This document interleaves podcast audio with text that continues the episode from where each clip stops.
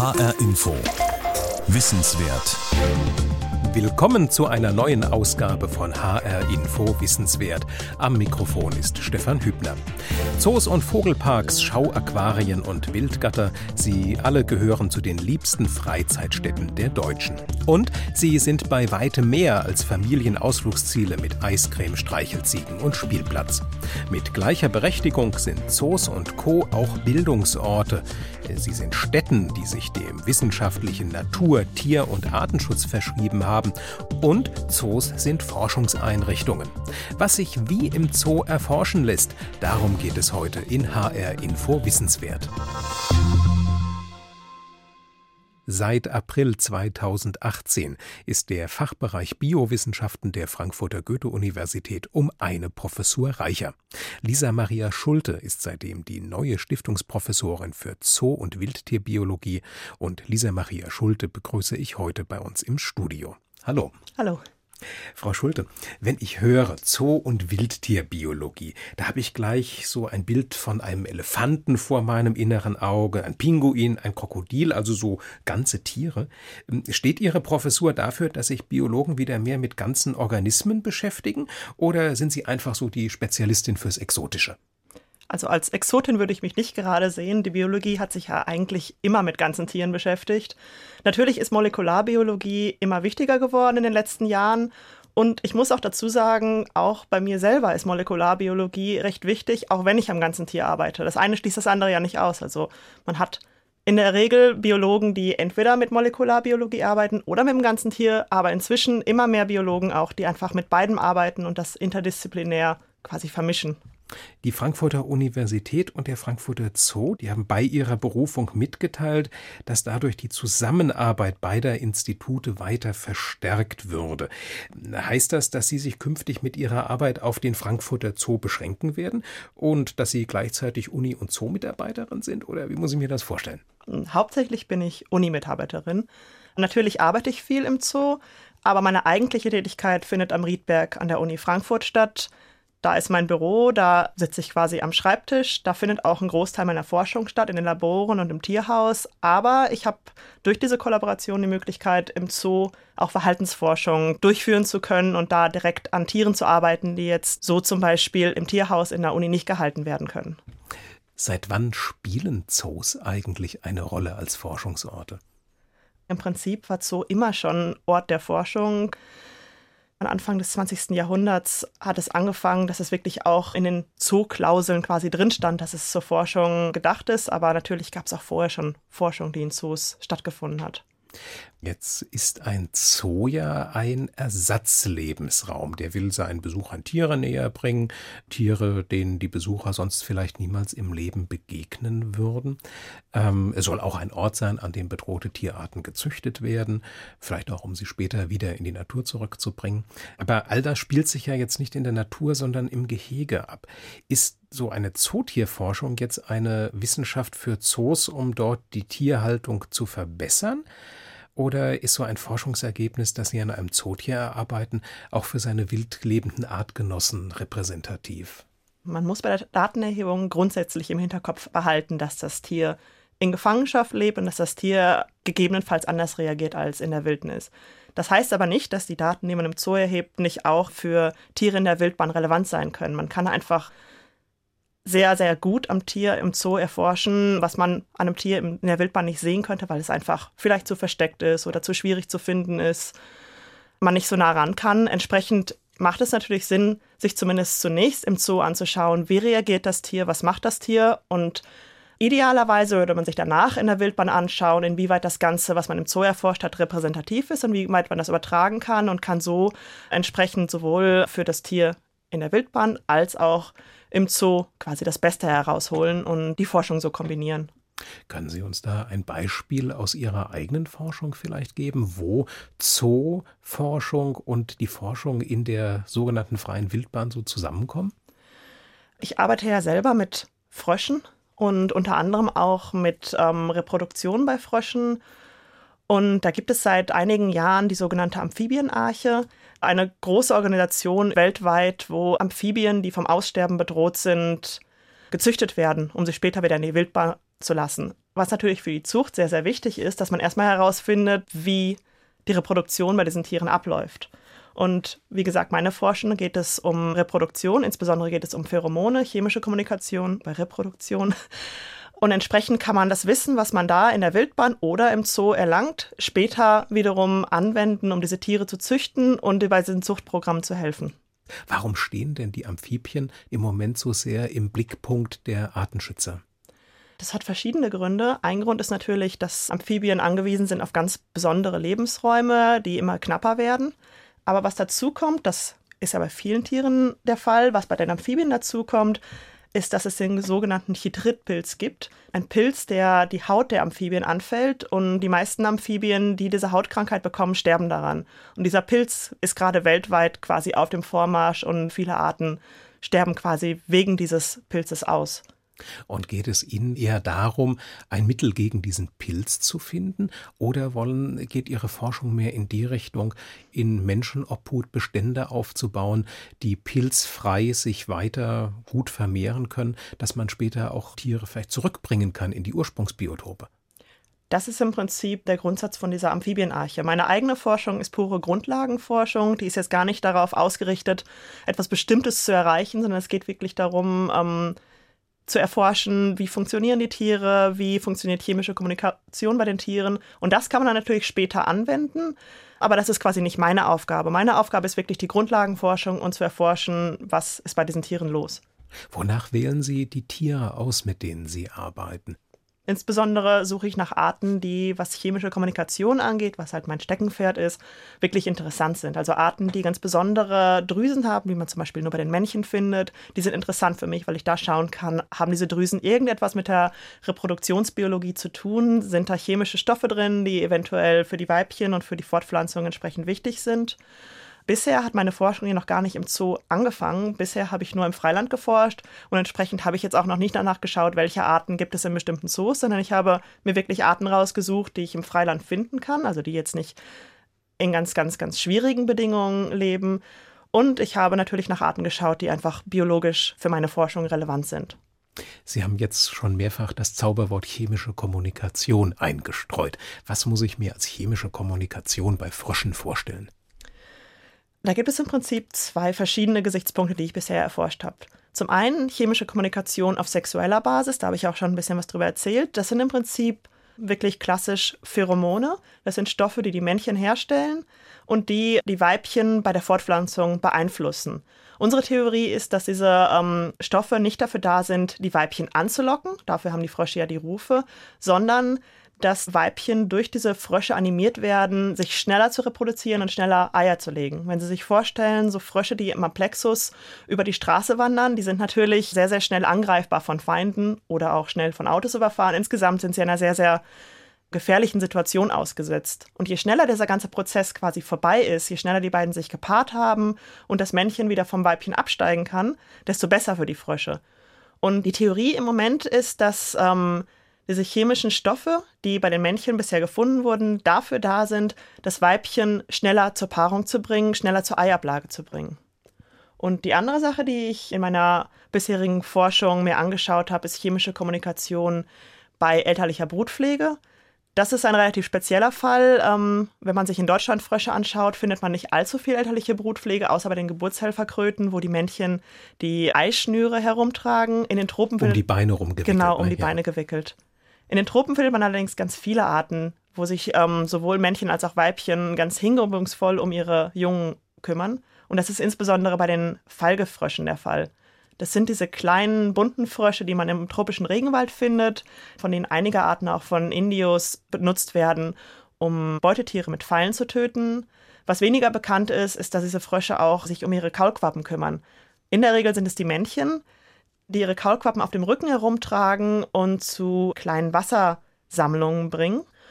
Und was besonders spannend ist, ist, dass diese Kaulquappen untereinander kannibalistisch sind. Mhm. Sprich, wenn ein Frosch seine Kaulquappe zu einer anderen Kaulquappe bringt, dann ähm, wird seine Kaulquappe in der Regel von der Kaulquappe, die bereits im Wasser ist, gefressen. Und jetzt ist es für den Frosch natürlich entsprechend interessant, eine Wasserstelle zu finden, wo noch keine andere Kaulquappe drin ist. Und genau das macht der Frosch anhand von chemischen Stoffen. Sprich, der kann chemisch erkennen, ob so ein kleines Gewässerchen schon besetzt ist oder nicht und kann dann entsprechend entscheiden, bringe ich meine Kaulquappe hier hin oder nicht.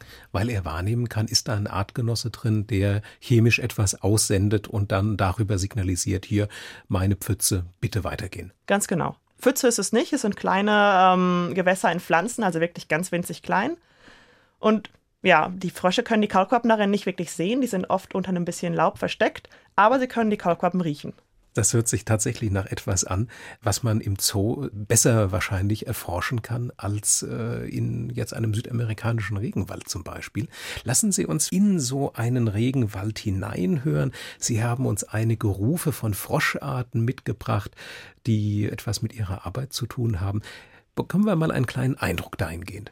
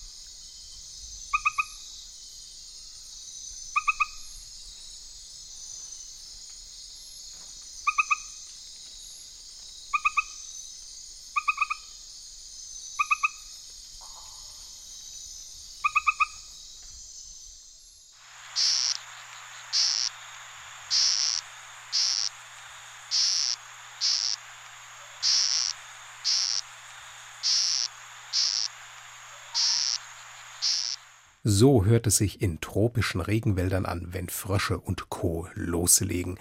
Lisa Maria Schulte ist zu Gast in HR Info Wissenswert. Sie ist Froschspezialistin und Professorin für Zoo- und Wildtierbiologie an der Universität Frankfurt.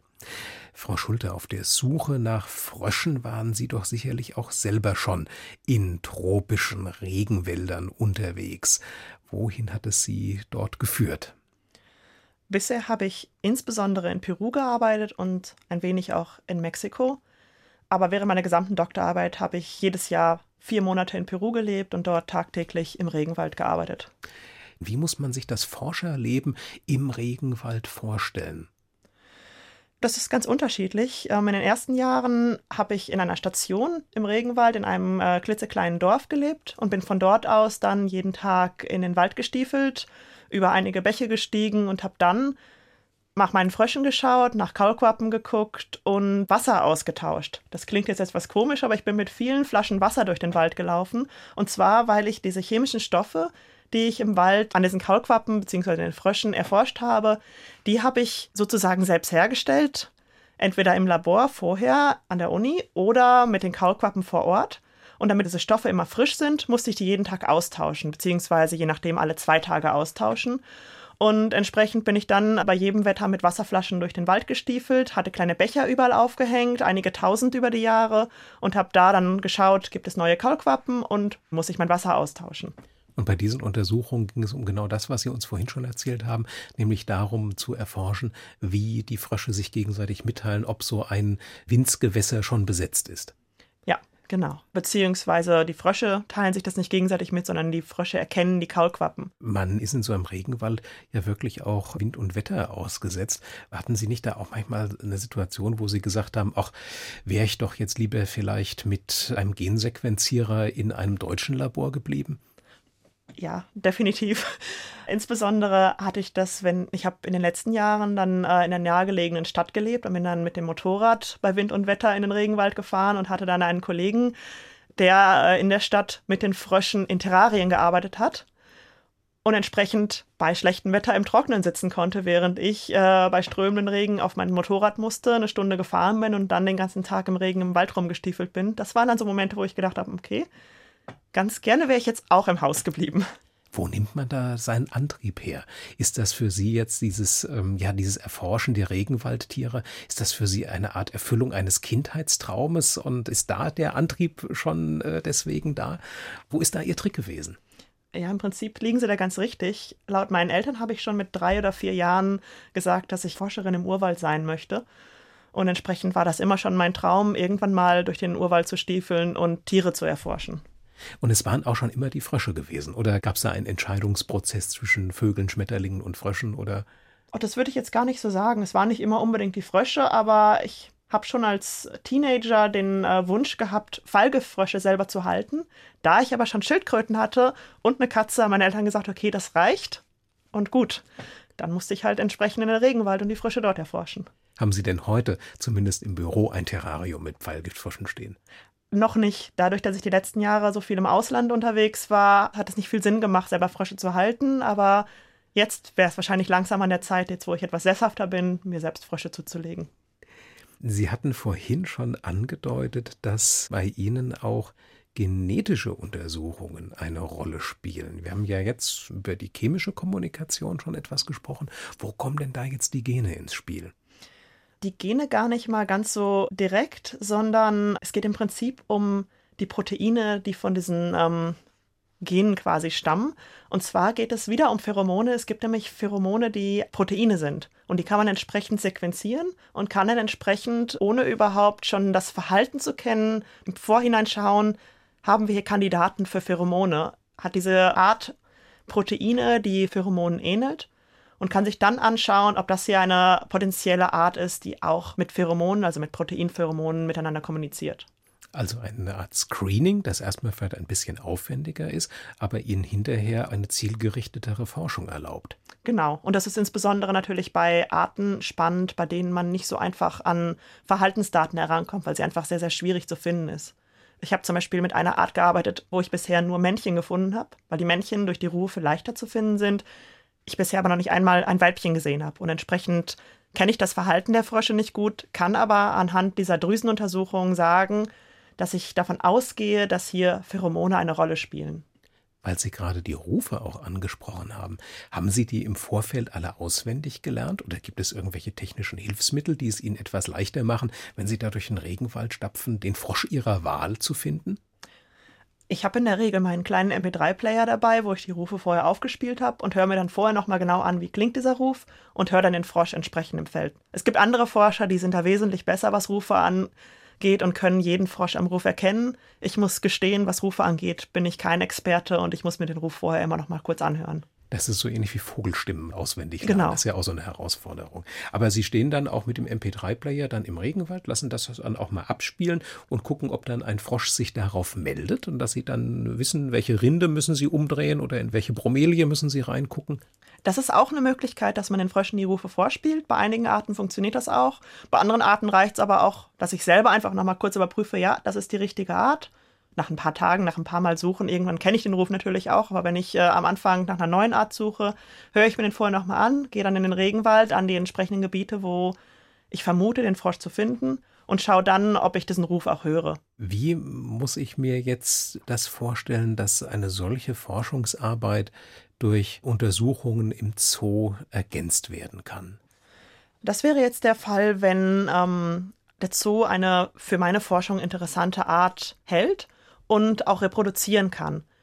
Entsprechend könnte ich dann Verhaltensbeobachtungen, die für meine Forschung auch wichtig sind, im Zoo machen. Ich könnte mir zum Beispiel anschauen, wie ist das Paarungsverhalten bei einer Art, inwieweit sehe ich zum Beispiel, dass diese Drüse, die ich bei dem Frosch gesehen habe, vom Männchen dem Weibchen näher gebracht wird. Wird diese Drüse zum Beispiel auf die Nase des Weibchens gedrückt. Und dann kann ich entsprechend später im Labor schauen, ob ich es mit Pheromonen zu tun habe oder nicht. Man kann es auch andersrum machen und erst die Laborergebnisse haben und dann im Zoo anhand von Verhaltensbeobachtungen sehen, passt das zusammen oder nicht. Und da wäre es wahrscheinlich auch denkbar, dass Sie irgendwann dem Zoo mal vorschlagen, schafft doch mal dieses oder jenes Tier an, da können wir gemeinsam was Spannendes erforschen dran. Ja, wenn der Zoo daran Interesse hat, definitiv. Aber jetzt im konkreten Fall jetzt für die nächste Zeit, wenn Sie hier in Frankfurt beginnen, Ihre Arbeitsgruppe aufzubauen und ins Laufen zu bringen, da wird der Zoo vor allem ein Ort sein, um Verhaltensbeobachtungen zu machen. Ja, genau. Das ist natürlich auch insbesondere schön, wenn man mit Studenten in den Zoo gehen kann und den Studenten so beibringen kann, wie man klassische Verhaltensforschung durchführt. Das ist natürlich an einem Zootier wesentlich schöner als an einer Laborratte. Weil Sie gerade die Studenten ins Spiel bringen, wie war denn das bei Ihnen vom akademischen Entwicklungsgang her? Sie haben ja eben schon angerissen, dass Sie als Kind schon begeisterte Naturerkunderin waren. Wie ging das dann bei Ihnen weiter? Ich habe hier in Hessen auch studiert. Also ich komme ursprünglich aus Nordrhein-Westfalen, habe aber in Marburg studiert, ganz klassisch Biologie studiert. Habe dann meine Diplomarbeit bereits in Peru durchgeführt und habe da dann angefangen mit den Froschen zu arbeiten und bin dann an die Uni Trier gegangen, wo ich meine Doktorarbeit durchgeführt habe, wo es dann mit den Fröschen weiterging. Danach bin ich für ein Jahr als Postdoktorandin in die USA gegangen und danach für drei Jahre nach Brüssel an die Uni und jetzt seit kurzem in Frankfurt. Es hört sich für mich ein bisschen danach an, als ob man so einen Werdegang als Professorin für Zoo- und Wildtierbiologie sich zwar erträumen, aber nicht hundertprozentig planen kann. Wenn einen das interessiert, man muss so einen etwas meandrierenden Lebensweg einplanen von vornherein. Ja, definitiv. Man kann das auf keinen Fall planen. Das Forscherleben kommt im Prinzip immer so, wie es kommt. Man lernt neue Leute kennen und auf einmal verschlägt es einen ins Ausland, wo man vorher gar nicht gedacht hatte, dass man da mal arbeiten wird. Aber insgesamt ist es immer unheimlich spannend und wenn man versucht, seine Richtung entsprechend einzuschlagen und natürlich ein bisschen Glück hat, dann kann das mit der Professur auch klappen. Gibt es denn viele Fachkollegen so in Europa, weltweit oder auch in Deutschland, die sich auch mit Zoo- und Wildtierbiologie auseinandersetzen, so wie Sie das machen? Oder sind Sie, äh, haben Sie da eine ganz besondere Professur? Es gibt ja schon einige andere äh, Professuren, die in die gleiche Richtung gehen. Sogar an der Uni Frankfurt gibt es eine Professur für ähm, Zootierbiologie und Didaktik, die mit dem Opel Zoo ganz eng zusammenarbeitet. Da ist natürlich der Forschungsgegenstand ein ganz anderer. Da geht es wirklich um die ganz großen Tiere, um Giraffen, Elefanten und Co. Also kann man sagen, dass in Frankfurt da ein, so ein kleiner Schwerpunkt in der Biologie sich herauszubilden beginnt, ähm, wo es darum geht, das Zootier in den Mittelpunkt von Forschung zu stellen? Im Prinzip ist es ja auch naheliegend mit den äh, vielen Zoos, die wirklich so eng beieinander liegen, dass man da entsprechend auch einen Forschungsschwerpunkt drauf legt. Ja klar, wir haben Frankfurt, wir haben Kronberg, wir haben Darmstadt, das jetzt hier schon mal im allernächsten Umfeld, da ist schon einiges zu holen. Werden denn Ihre Forschungsergebnisse jetzt auch in die weitere Entwicklung konkretes Frankfurter Zoos einfließen? Auch da muss ich sagen, das kann ich noch gar nicht sagen da die Forschung im Frankfurter Zoo ja jetzt gerade erst anfangen wird. Aber natürlich wäre es schön, wenn meine Ergebnisse irgendwann dazu beitragen könnten, dass zum Beispiel ähm, Terrarien insbesondere anders gestaltet werden oder das Artenkonzept im Exotarium sich ein wenig verändert. Und generell wäre es schön, einfach für ähm, die Tiere und für die Besucher und den Zoo generell ein wenig mitwirken zu können und zur Verbesserung beizutragen. Das Exotarium, für alle, denen der Begriff nichts sagt, das ist das, ja, das Aquarien-Terrarien-Gebäude im Frankfurter Zoo, dort, wo auch die ganzen Frösche vorkommen. Wenn Sie in den Frankfurter Zoo gehen, gibt es da eine Froschart, die Sie auf jeden Fall immer besuchen? Der Frankfurter Zoo hat einige Fallgiftfrösche und da ich mit denen so lange gearbeitet habe, sind die natürlich für mich ganz besonders interessant. Sind die Pfeilgiftfrösche eigentlich so giftig, wie man immer sagt, oder ist das eher eine, ein Mythos? Es ist kein Mythos. Es gibt schon Arten, die sehr, sehr giftig sind. Zum wirklichen Töten mit Pfeilen wurden, soweit ich weiß, nur drei Arten genutzt. Aber da kann ich alle beruhigen, wenn man diese Tiere im Zoo oder auch in privater Haltung sieht, dann sind sie nicht giftig, weil die Tiere bekommen ihr Gift von ihrer Nahrung, also von Ameisen, die sie fressen. Und entsprechend sind Arten, die ähm, in Deutschland gehalten werden und mit Fliegen zum Beispiel gefüttert werden, auch nicht mehr giftig. Was sind jetzt konkret für Sie die nächsten Schritte hier in Frankfurt? Die ersten Schritte sind erstmal mein Labor einzurichten. Meine Mitarbeiter werden jetzt im nächsten und übernächsten Monat langsam eintrudeln. Und dann geht es noch darum, ähm, Frösche ins Tierhaus zu bekommen, entsprechend erstmal alles aufzubauen und dann mit dem Zoo nochmal ganz genau abzusprechen, bei welchen Arten wir wie zusammenarbeiten wollen. Ja, dabei wünsche ich Ihnen einen langen Atem und viel Erfolg. Lisa Maria Schulte war heute zu Gast in HR Info Wissenswert, Professorin für Zoo- und Wildtierbiologie an der Goethe-Universität in Frankfurt am Main. Wenn Sie diese Sendung noch einmal nachhören möchten, Sie finden sie als Podcast unter hrinforadio.de, ebenso wie viele andere Wissenswertsendungen auch. Und natürlich sind sie auch in der ARD Audiothek App fürs Handy zu finden. Mein Name ist Stefan Hübner.